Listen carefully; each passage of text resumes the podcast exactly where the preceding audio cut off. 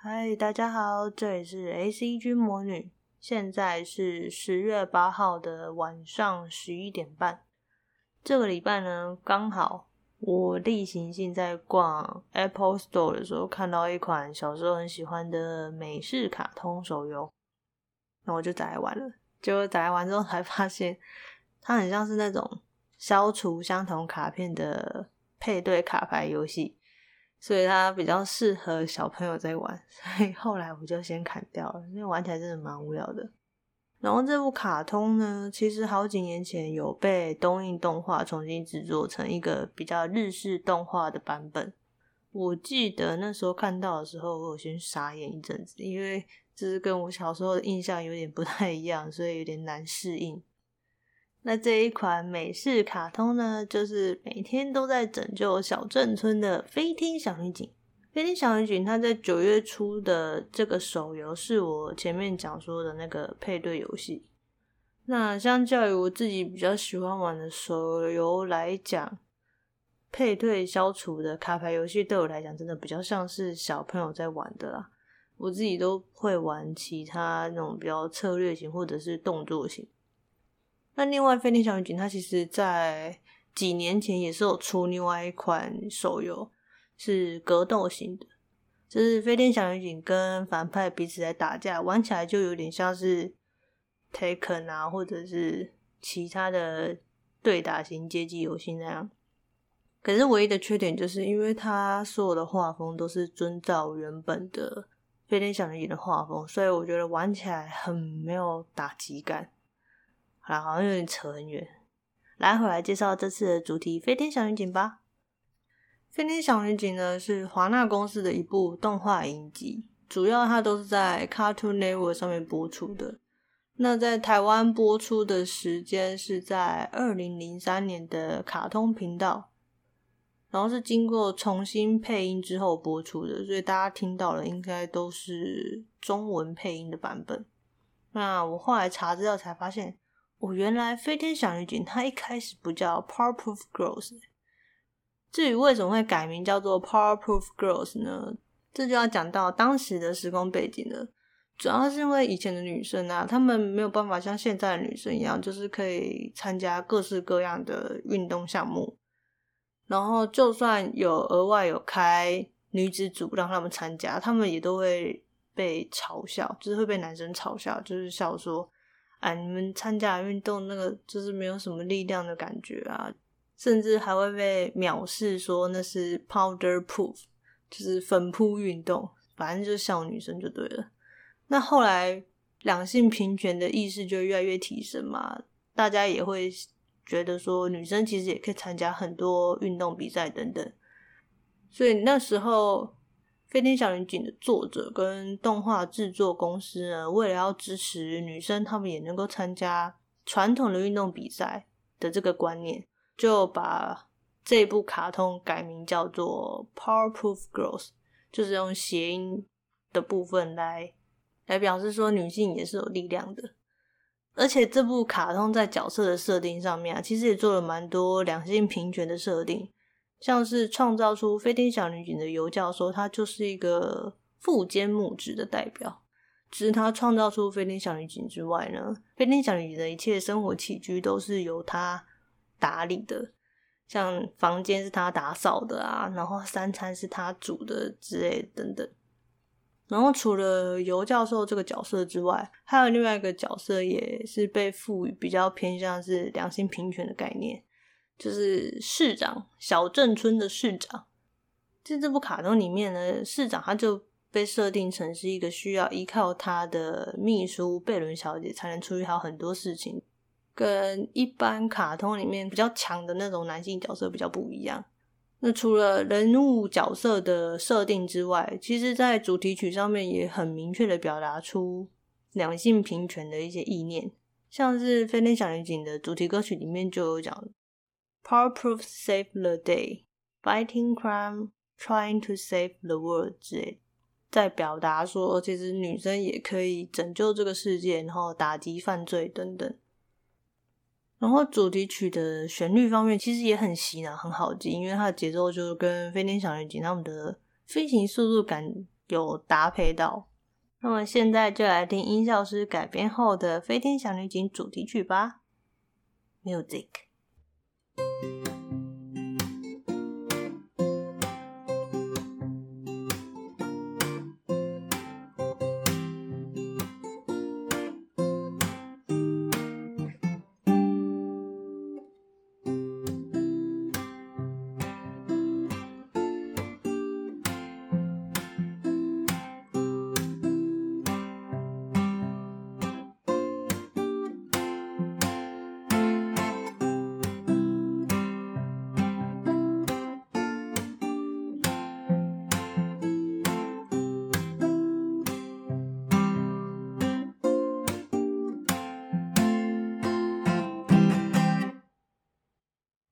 听完主题曲之后，就一起跟着飞天小女警来拯救小镇村吧。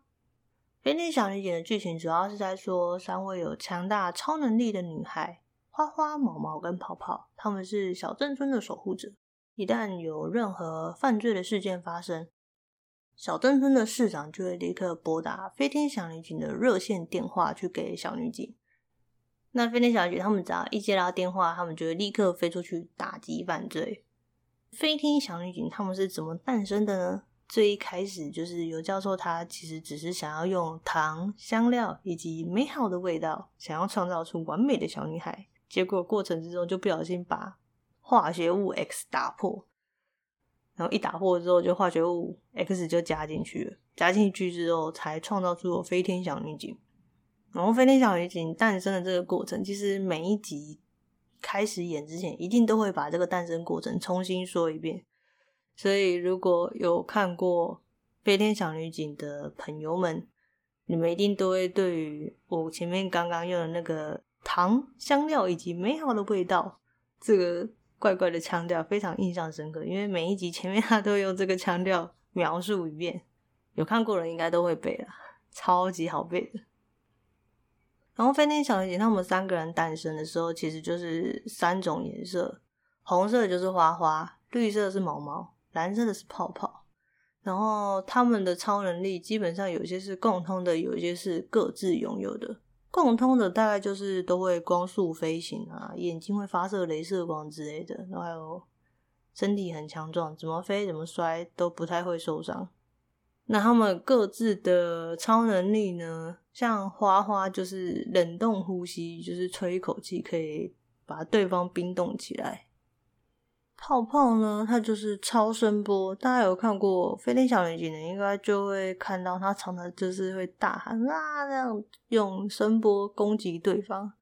毛毛比较特别一点啊，它就是武力制霸，在三位小女警里面，它是武力最强、物理攻击力最高的。那它特殊的点就是它没有特殊能力，就靠赤手空拳就可以把对方打爆这样。然后他们三个的个性也是完全不相同哦。像是花花就是蛮典型的老大加领导者的个性，基本上呢会比较冷静跟成熟一点点，负责去领导飞天小女警。泡泡就是可爱的老妖个性，真是长得很可爱啊，然后喜欢玩，偶尔会情绪化。有点傻里傻气、天然呆的那种感觉。毛毛呢，就比较像是有一点点叛逆的老二，个性很直。那他相较于花花跟泡泡，他的脾气跟个性就是真的比较男孩子气一点。我以前很喜欢毛毛，因为我以前跟他一样是短发，然后又是体能比较好的那一种。再加上我也是比较常跟男生玩在一起，所以我一直觉得我跟毛毛会比较像。所以就很喜欢他。那聊完了正派这一方的角色之后，我们来聊聊反派的角色吧。飞天小女警它里面反派角色很多都很有名诶，最有名的应该就是魔人啾啾。魔人啾啾他原本是尤教授身边的一个猴子助手，结果飞天小女警诞生时的那个冲击波就让魔人啾啾的大脑突变，所以他就变得超级聪明，智力爆表。那后来魔人啾啾他就是跟飞天小女警他们出不来了，所以他就自己离开了尤教授的实验室，变成另外一个大反派，常常跟飞天小女警打架。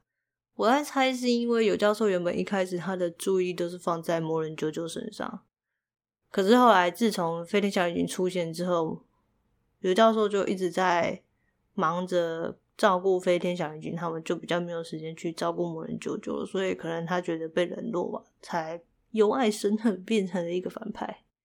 那魔人啾啾呢？他常常会驾驶他的那个机器人出现，不然就是联合其他的反派一起去对付飞天小女警。反正基本上他跟飞天小女警打，好像都常常是失败收场，就是被关进监狱里面。其实莫人啾啾真的超聪明的，他曾经有一集有学那个尤教授用奇怪的材料再加化学物质 X。创造出跟飞天小女警完全相反的粗暴小子。我记得他是用什么瓜牛啊，他自己腋下的腋毛，还有什么小狗尾巴，然后在监狱里面的马桶做出来的粗暴小子。他们就分别叫做比比、布布跟巴巴。其实基本上他们三个就有点像是个性劣化版。再加性转之后的飞天小女警，像是比比就像是男生版的花花，布布是男生版的泡泡吧，巴巴好像就是男生版的毛毛这样。那除了魔人啾啾跟粗暴小子之外呢，我有还记得，我还记得那个多金公主这个角色的设定也是蛮神奇的。只是多金公主她其实就是一个被爸妈宠坏的千金小姐。她其实一开始不是反派，她就是跟飞天小女警他们是同学。然后因为多金公主她一直想要成为飞天小女警的一员，就是第四个飞天小女警。只是可惜她就是没有办法跟他们一样，因为她就没有超能力啊。再加上她的个性也没有到那么的行侠仗义，所以他就不适合当飞天小女警。结果他不能当飞天小女警之后，他就从期待又转变了仇恨，就变成了反派。那为什么多金公主会叫多金公主呢？就是因为她有一个有钱的爸爸，所以她就叫多金公主。我觉得这命名上面蛮好笑的。然后在所有的反派角色里面啊，能力值最强的应该就是她。她就是就是一只红色，然后下巴微卷，双手有点像螃蟹钳的那一个。大家在 Google 上面打“飞天小女警”，然后他应该找得到，因为他能力蛮强的，所以我自己觉得他在反派里面算是一个非常非常强大的角色。其实《飞天小女警》这部卡通里面的反派角色，我觉得都蛮有趣的，因为他不是绝对的反派，也就是说他不是绝对的恶啦。有很多时候，他们也会妥协，然后跟飞天小女警一起联手去解决事情。所以有几节结局不会是飞天小女警打败了反派，反而是飞天小女警跟他们一起联手拯救了小镇村。这样，那这也带出了这部卡通其实除了提倡女性主义之外，他们还有另外一个要表达的观念，就是说，其实反派不是绝对的恶，英雄也不是绝对的善。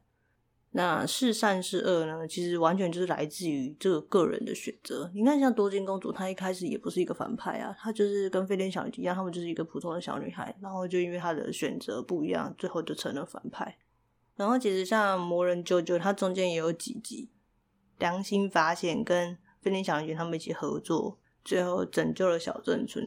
所以其实你说他完全是个反派嘛？好像也不尽然是这样。我觉得这方面的设定呢、就比较符合现实跟人性，因为一个人的组成本来就是很多恶跟很多善，拉社会不是完全的恶跟完全的善。其实我们小时候看的很多书里面，可能都会把人性描写得很简单，不是黑就是白。可是真正你出社会，或者是跟人相处过之后，你就知道，嗯，绝对不是这么简单的一件事情。所以我觉得，其实这部卡通。跟我的想法也是蛮契合的。然后其实我自己已经很久没有看 《飞天小女警》了，大概国小之后就很少再看了。一直到我们高中要毕业的时候，高中班上会做那个毕业纪念册嘛，然后才想起来这部卡通。我记得那时候是大家做毕业纪念册的时候会边做边聊天，就是聊 《飞天小女警》的故事。那做贝伦小姐的时候笑翻，因为贝伦小姐就是市长那个秘书嘛，她的身材就是胸部大，腰很细，屁股又翘一点点，然后腿又再细一点，然后因为她的腰太细了，所以我们那时候剪的时候，很常会觉得我好像快要把她的腰剪断了，就边剪边哀嚎，因为那个角度很难转。后来想想，觉得我们班的那个高中毕业纪念册也是完全走卡通路线诶。那时候每一班是不是配六页还是八页的扣大？我们班前四五页都是游戏王，就是用游戏王卡牌的那个概念去介绍我们班的每一个人。那时候最强的是我们班的有一个同学，他把前面那几页游戏王的背景用什么当背景呢？他就自己手写埃及文，写满版的那种哦，满版的埃及文字当我们那几页的背景，再贴上我们每一个人的游戏网卡，超酷炫的。然后我们每个人的那个游戏网卡的个人介绍都不一样，星等也会不太一样。现在看一看，就觉得哦，那时候的我们也是很锵很闹。那前几页个人介绍那边是游戏王之外呢，后面那几页好像是。有一页是 Doodle Jump，有一页就是那个飞天小女警。那时候就是利用各种元素凑在一起，现在看看就觉得很闹，可是又觉得很赞。前面我有讲到说，东映动画有帮飞天小女警有出过一个比较日系风格的动画啊，那一部是在二零零六年的时候推出的。那一部的画风呢，就是每一位飞天小女警，他们的身材比例都被拉成正常的身材比例，不是原本的一个头短短的身体，然后在手跟脚这样，就是很简单的画风，已经变成了我们平常会看到的那种日系动画的身材比例。我那时候都笑说，这是长大版的飞天小女警吧？那这一部长大版的飞天小女警名称叫做。飞天小女警 Z，我那时候看的时候就觉得很多东西已经跟原本的飞天小女警不太一样，像是原本的飞天小女警，她不用靠道具嘛，她就是靠她自己本身那些超能力去打击犯罪。那日版那个就是有融合那种变身系的卡通，他们会有那种变身器啊，然后按一下就会蹦出武器的那种道具，让飞天小女警他们是使用很多道具去打击犯罪的。感觉就跟我小时候看的原版有一点点的不一样。然后在四年前，也就是二零一六年的时候，原版的《飞天小女警》的制作公司，他们又开始制作新系列的《飞天小女警》了。我有去抓来看啊，那基本上它的画风呢，跟最一开始出版的蛮像的，但是有一个明显的差异就是。人物的线条它变得比较细，不像之前出版的时候，它是比较粗的那个线的人物线条。然后颜色方面呢，也都变成是比较偏那种荧光亮色系的。看过几集之后，就默默觉得我还是比较喜欢一开始那种粗线条，然后颜色没有那么亮的的版本。不知道是因为长大了之后眼睛已经不太能看太亮的东西，还是怎样。就是觉得那个画面看久了，眼睛没有很舒服。好吧，那本周的主题就到这边结束。现在来到本周的 ACG News Time。其实不知不觉哦，就这样录好几集，录录录就十月了。上个礼拜十月三号的时候，就看到半妖的夜叉姬已经播出了。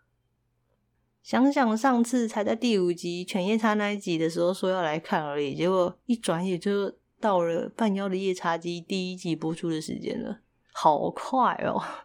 我还想说，嗯，我上次录录第五集的时候好像不是才不久之前而已吧？结果他们就已经开始播了。